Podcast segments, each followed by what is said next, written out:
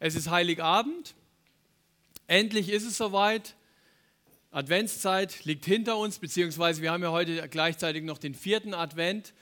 Und wahrscheinlich kommen Sie, wahrscheinlich kommst du auch aus einer stressigen Adventszeit. Wenn es so ist, dann kann ich Ihnen und dir gratulieren. Das ist einfach so, das gehört zu Weihnachten. Ich habe mir vor ein paar Jahren mal den Spaß erlaubt, da hatte ich noch ein bisschen mehr Zeit, bin ich mal nach Lörrach gegangen. Ich hatte alle Weihnachtsgeschenke schon, das war ein oder zwei Tage vor Heiligabend, bin nach Lörrach gegangen und war in der Fußgängerzone, war im Karstadt, habe mich einfach ein bisschen umgeguckt, die Atmosphäre aufgenommen und habe es einfach mal ähm, so wahrgenommen, wie das so ist, wenn die anderen Stress haben und ich selber habe keinen Stress. Mittlerweile bin ich ein bisschen älter, habe drei kleine Kinder, da hat man immer so die Zeit, da ist der Weihnachtsstress auch längst schon bei mir angekommen. Aber dieses Jahr habe ich mir gesagt, ich mache mir keinen Stress damit, den Weihnachtsstress zu vermeiden. Er gehört einfach dazu. Und zwar seit 2000 Jahren. Schon das erste Weihnachten war extrem stressig. Es begann überhaupt nicht feierlich, fröhlich.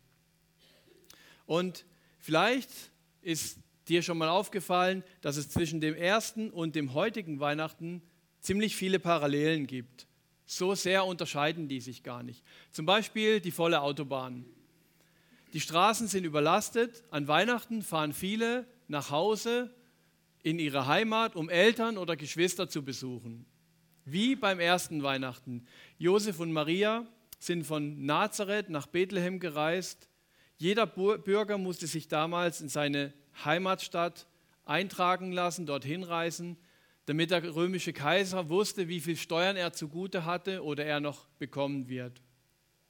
Wer nicht mehr in seiner Heimatstadt wohnte, musste also wieder zurückreisen. Ein riesiger Aufwand, volle Straßen, alle Hotels waren belegt, selbst bei Airbnb gab es kein Bett mehr, alles war voll. Und warum? Nur damit der Kaiser wusste, wie viel Steuern er noch kriegen soll. Also es ging nur ums Geld. Er wollte wissen, was lässt sich noch rausholen. Auch typisch, heutzutage geht es an Weihnachten auch vielen nur ums Geld. Es wird viel Zeit investiert, um die Kasse aufzubessern. Das Weihnachtsgeschäft muss stimmen. Es gibt Unternehmen, die machen ein Drittel ihres Weihnachtsgeschäftes mit dem Weihnachtsgeschäft, also ihres Geschäftes, ihres Jahresgeschäftes mit dem Weihnachtsumsatz. Weihnachtsmärkte, Weihnachtsrabatte, ein großer Aufwand, wie damals beim ersten Weihnachten. Eine weitere Parallele, wie heute befand man sich damals in einer politisch-gesellschaftlichen Umbruchsphase. Noch nie gab es solch eine Volkszählung. Das war politisches Neuland.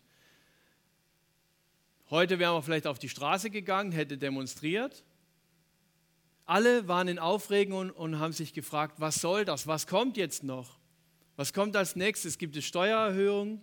Wird das Geld anders verteilt im Volk? Die Leute waren verunsichert, genau wie heute. Was passiert politisch? Werde ich von der Politik überhaupt wahrgenommen? Kann ich mich auf Behörden noch verlassen? Die Volkszählung war eine lästige Verpflichtung, der man nicht ausweichen konnte. So wie ich heute in meinem Leben auch lästige Verpflichtungen habe, denen ich nicht ausweichen kann. Maria und Josef haben nicht gesagt, ah, Jesus ist der Sohn Gottes, der wird auf die Welt gebracht und jetzt ist alles anders. Nein, sie mussten sich auch in die politische und gesellschaftliche Begebenheiten der damaligen Welt anpassen. Kaiser Augustus baute das römische Reich um von einer Republik zu einer Monarchie. Er hatte große Ziele, er, er erweiterte das römische Reich bis zur Elbe. Er brachte den römischen Frieden. Er hatte auch hohe moralische Maßstäbe und er wollte eine hohe Kultur etablieren. Auf seinem politischen Höhepunkt kommt Jesus in die Welt. Da kreuzen sich plötzlich zwei Weltherrscher. Kaiser Augustus regiert das Weltreich und Jesus das Gottesreich. Der Kaiser kämpft mit Legionen und Jesus kämpft mit dem Wort Gottes. Und in dieser vom Kaiser gut durchdachten Welt gab es damals wie heute, auch eine Parallele, kein Platz für Jesus. Jesus wird in einem einfachen Stall geboren. Nicht mal in der Gaststube von der Herberge oder in einem Flur, der vielleicht noch irgendwie warm war oder in einem überfüllten Zimmer, sondern draußen in einem kalten Stall. Es kann auch eine Höhle gewesen sein, der, die als Stall genutzt worden ist, aber auf jeden Fall nicht im Haupthaus. Genau wie heute. Wo ist Jesus heute zu finden? Auf den großen Plätzen der Welt, dort wo sich die Massen aufhalten, bei den großen TV-Sendern? Eher weniger. Gott wirkt an scheinbar unbedeutenden Orten. Es sind oft unbedeutende Menschen, die Jesus in ihr Herz einladen. Selten sind es große Politiker, reiche Firmenbosse oder bekannte Stars. Es sind oft die Unbekannten, die, die gesellschaftlich klein gehalten werden, die Jesus einladen in ihr Leben, die Jesus einen Wohnraum geben, die Jesus ihren bescheidenen Stall öffnen. Was sich auch nicht verändert hat, das ist der Weihnachtsstress. Eine Geburt an einem fremden Ort, vermutlich ohne Arzt, wahrscheinlich nicht mal eine Hebamme, an einem Ort, wo es kalt war, ungemütlich war und für Maria sicher das Schlimmste, dass ihre Familie nicht dabei war, ihre Freundin war nicht dabei, sie war wirklich alleine mit Josef. Bei Josef müsste man eigentlich annehmen, dass seine Familie irgendwie in der Nähe wenigstens war, weil er, es war ja sein Geburtsort, also müsste eigentlich da gewesen sein, aber in, in der Bibel wird nichts erwähnt drüber. Das ist Stress. Eine Geburt bei uns im Krankenhaus ist ja schon stressig, aber damals war es noch viel stressiger und vielleicht gab es auch Komplikationen und da kann ich nur sagen, willkommen in der Realität. So lief das erste Weihnachten ab. Und das entspannt mich manchmal, wenn es dann stressig ist, so wie heute, wo eigentlich alles geplant war bei uns und alle schick angezogen waren und der kleinste Sohn pinkelt dann nochmal in die Hose und alles sieht zu Hause furchtbar aus und niemand ist so richtig zufrieden. Aber das war am ersten Weihnachten auch so. Es lief nicht alles so ab, wie wir uns das jetzt vorstellen, mit einer schönen Krippe und alles war gemütlich und romantisch, die, die Laterne leuchtete im Hintergrund, sondern es war kalt und mühsam. Es war damals keine heile Welt und wir leben heute genauso wenig in einer heilen Welt. Weihnachten fand noch nie in einer heilen Welt statt. Jetzt kann man fragen, ja, was bringt Weihnachten dann? Wie im Theaterstück vorhin? Weihnachten? Wer braucht das eigentlich? Brauchen Sie das? Was ist mit Weihnachten? Wird Jesus nicht der Heiland genannt? Was hat sich verbessert in der Welt, seit Jesus geboren wurde? Was hat sich verändert seit dem Geburtsjahr von Jesus, quasi dem Jahr Null und dem Jahr 2017? Was hat sich verbessert in der Welt zwischen vor Christus und nach Christus? Es hat sich tatsächlich was verändert. Jesus hat nämlich den Frieden in die Welt gebracht. Aber jetzt kann man fragen, den Frieden? den Frieden. Heute gibt es doch wohl mehr Kriege und Leid als damals. Ist Jesus tatsächlich gekommen, um den Frieden in die Welt zu bringen? Ja, Jesus ist gekommen, um den Frieden zu bringen. Aber Jesus ist nicht ähm, gekommen, um den Weltfrieden zu schaffen. Das ist auch gar nicht möglich, weil wir in einer von Gott abgefallenen, kaputten Welt leben. Seit die Menschheit die Gemeinschaft mit Gott zerstört hat, gibt es Leid seit dem Sündenfall. Und das wird sich erst wieder ändern, wenn wir in Gottes neuer Welt leben, in der Ewigkeit oder im Himmel. Wenn sich aber jetzt hier auf der Erde sowieso nichts ändert, weshalb ist dann Jesus gekommen? Er wollte doch Frieden stiften. Das hat Jesus auch und er tut es immer noch. Jesus bringt aber nicht den Weltfrieden, sondern er schafft Orte des Friedens in einer kaputten Welt.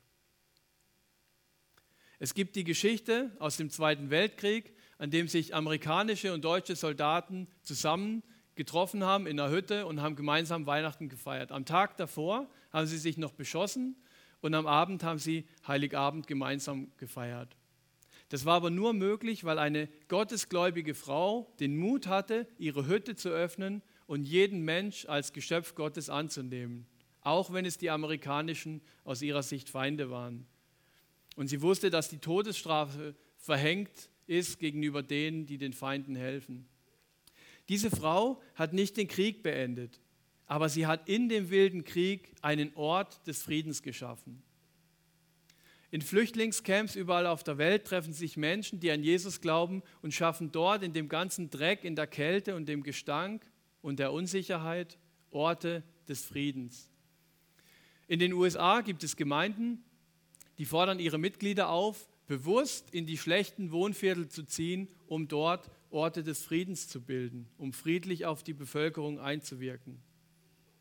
Ein Rentner aus dem Markgräflerland hat mir vor ein paar Wochen nach einer Bibelstunde erzählt, dass seine Firmenleitung ihn immer wieder bei schwierigen Gesprächen dabei haben wollte, weil sein Chef gesagt hat, wenn du dabei bist, verlaufen die schwierigen Gespräche friedlicher.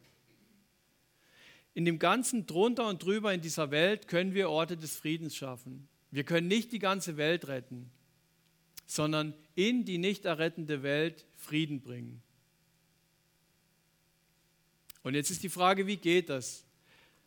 Wenn ich echten Frieden möchte, muss das auf einer grundlegenden, tiefen Ebene passieren. Ich meine nicht den Appell, so heute Abend sind wir mal alle friedlich, weil Heiligabend ist und am Mittwoch können wir dann wieder richtig diskutieren.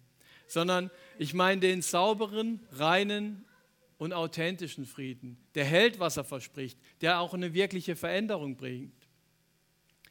Die Bibel sagt in Epheser 2, Vers 14, durch Christus haben wir Frieden. Wenn Jesus also der Friedensstifter ist, muss ich bei ihm anfangen. Meine Beziehung zu Gott muss im Frieden sein. Man könnte auch sagen, im Einklang mit Gott, eins sein mit Gott. Und dann habe ich echten Frieden. Also es Klingt vielleicht ein bisschen paradox, aber in erster Linie geht es darum, dass ich nicht mit anderen Menschen Frieden habe, sondern in erster Linie geht es darum, dass zwischen mir und Gott Friede ist, dass die vertikale Linie sauber und echt ist. Und dann wird Gott es möglich machen, dass ich zu anderen Menschen auch Frieden haben kann. Weil Gott mir dann die Einsicht schenkt, wie ich mit meinem Arbeitskollegen umgehen soll oder mir zeigt, wem ich vergeben soll ohne dass der andere jetzt angewinselt kommen muss und um Vergebung bettelt, sondern einfach so ihm vergeben kann und sagen kann, die Sache ist abgeschlossen. Der andere muss es ja gar nicht mitkriegen. Das ist eine Sache zwischen Gott und mir. Echter, nachhaltiger Friede entsteht nur, wenn die Beziehung zwischen Gott und Mensch in Ordnung ist.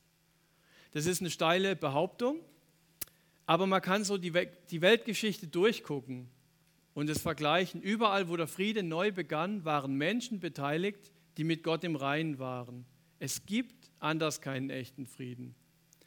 Es gibt zwar viele gut gemeinte Revolutionen auf der Welt und gibt und gab sie, die aber blutig endeten, weil sie nicht im Frieden Gottes gelaufen sind.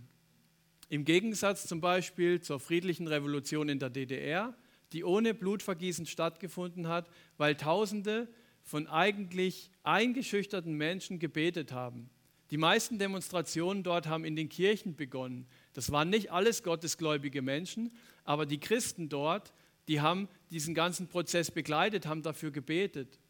Und ein DDR-Offizier hat hinterher gesagt, wir haben mit allem Möglichen gerechnet, was noch passieren wird, aber wir haben nicht mit Kerzen und Gebeten gerechnet.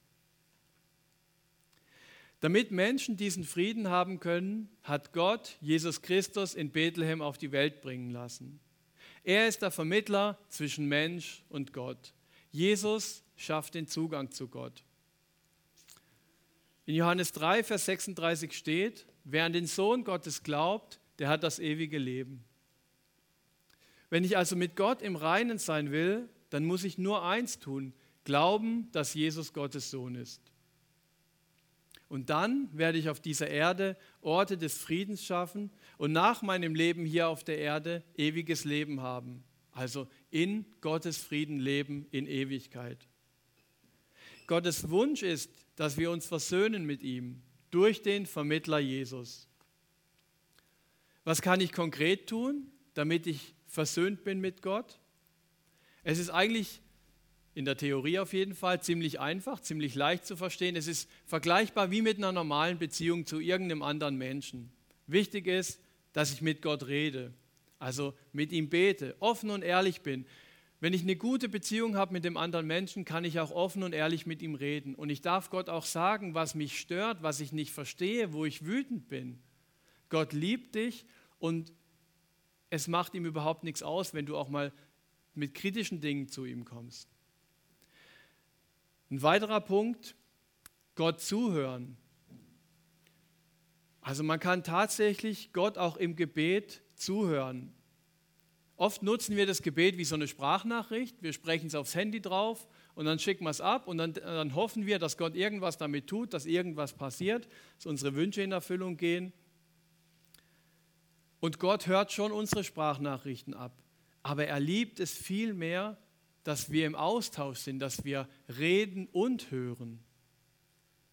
Und ich glaube, dass das ein ganz großer Punkt ist, wo wir in unserer westlichen Gesellschaft Nachholbedarf haben, dass wir auf Gottes Stimme lernen zu hören. Schon nur in dieser kurzen Weihnachtsgeschichte hat Gott auf drei unterschiedliche Arten zu den Menschen geredet. Durch Träume, gleich zweimal, durch Engel, also durch von Gott beauftragte Wesen, und durch einen Stern, also durch ein sichtbares Zeichen. Was gehört noch zu einer aktiven Beziehung? Dass man die Liebesbriefe liest. Gott hat uns einen Liebesbrief geschrieben mit 66 Abteilungen. Das ist die Bibel. Und Gott wünscht sich, dass wir drin lesen. Ein weiterer Punkt, dass ich Gott ernst nehme. Im Ernst nehmen wird das Leben mit Jesus herausfordernd und konkret. Nehme ich die Aussagen der Bibel ernst, dann wird mein Leben herausfordernd. Wer die Bibel ernst nimmt, der geht auf seine Feinde zu. Wer die Bibel ernst nimmt, sagt aber auch die Wahrheit und wird dadurch frei. Wer die Bibel ernst nimmt, sagt sich im Umgang mit schwierigen Leuten, okay, der nervt mich jetzt, aber er ist ein geliebtes Geschöpf Gottes. Wer die Bibel ernst nimmt, unterstützt Menschen, die arm sind. Wer die Bibel ernst nimmt, der ist gastfreundlich und schafft somit Orte der Begegnung von Menschen. Die Wirkung der Bibel entfaltet sich immer dann, wenn ich ihre Aussagen ernst nehme, wenn ich sie glaube und anwende. Ein weiterer Punkt, um aktiv im Frieden Gottes zu leben, ist die Freundschaft anzunehmen. Jesus als Freund in mein Leben hinzuzufügen, beziehungsweise ich füge mich Jesus zu, dass ich bewusst sage, ja Jesus, ich möchte mit dir leben. Das kann ich in einem Gebet machen, kann das mit jemand anders tun oder alleine für mich, aber dass es einfach klar ist. Und dann geht es weiter. Die Schuld einsehen. Auch, auch in Beziehungen unter Menschen gibt es nur tiefe Beziehungen, wenn man sich die Schuld eingesteht und wenn man sich entschuldigt für Dinge, die nicht in Ordnung sind. Und meine Entfernung von Gott muss ich irgendwann einsehen. Selbst wenn ich ein ganz vernünftiger Mensch bin, bin ich immer noch unrein in Gottes Augen, weil ich jeden Tag Dinge denke und tue, die mich von Gottes Reinheit wegbringen. Und das muss ich einfach einsehen. Das muss mir einfach klar sein. Das muss nicht gleich am Anfang passieren, wenn ich Gott kennenlerne, aber irgendwann muss diese Einsicht kommen weil sie zur Realität gehört. Was gehört noch dazu? Ich muss Zeit mit Gott verbringen. Bewusst Zeit mit ihm, also in Zeit, wo ich nichts anderes tue, in der ich jetzt Bibel lese, mit ihm bete, rede oder auf ihn höre. Aber ich darf auch ständig Zeit mit ihm verbringen, also während des ganz normalen Tages. Ich vergleiche das gern damit, äh, mit der Beziehung mit meiner Frau. Wir haben drei Kinder, ich habe zwei Jobs, also habe ich relativ wenig Zeit, um intensiv mit ihr Kontakt zu haben, um ein Quality Time nennt man das ja. Das geht einfach nicht, ähm, so oft wie wir es gern hätten, aber wir sind uns trotzdem bewusst, wir sind verheiratet, wir gehören zusammen. Der Ring zeigt es, erinnert mich immer wieder dran. Und im ganz normalen Leben haben wir diese Beziehung. Und so ist es mit Gott auch. Unsere Beziehung lebt nicht nur dann, wenn wir aktiv was reingeben oder rausholen, sondern sie ist auch ein Status. Eine Freundschaft darf auch aktiv sein, wenn gerade keine Arbeit läuft. Die Bibel spricht tatsächlich davon, in Jesus zu leben. Also das ist intensiver als mit ihm zu leben, wirklich in Jesus drin zu leben, eins sein mit ihm. Das ist sein größter Wunsch an dich. Nicht ein moralisch gutes Leben, sondern eine echte Beziehung. Das ist das Geschenk von Weihnachten, das in der Kreuzigung an Karfreitag und der Auferstehung an Ostern vollendet wurde. Die Engel haben gesungen, Ehre sei Gott in der Höhe und Frieden auf der Erde bei den Menschen seines Wohlgefallens. An wem hat Gott sein Wohlgefallen?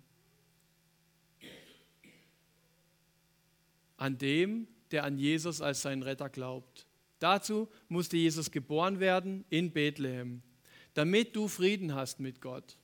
und so Orte des Friedens in einer kaputten Welt schaffen kannst. Amen.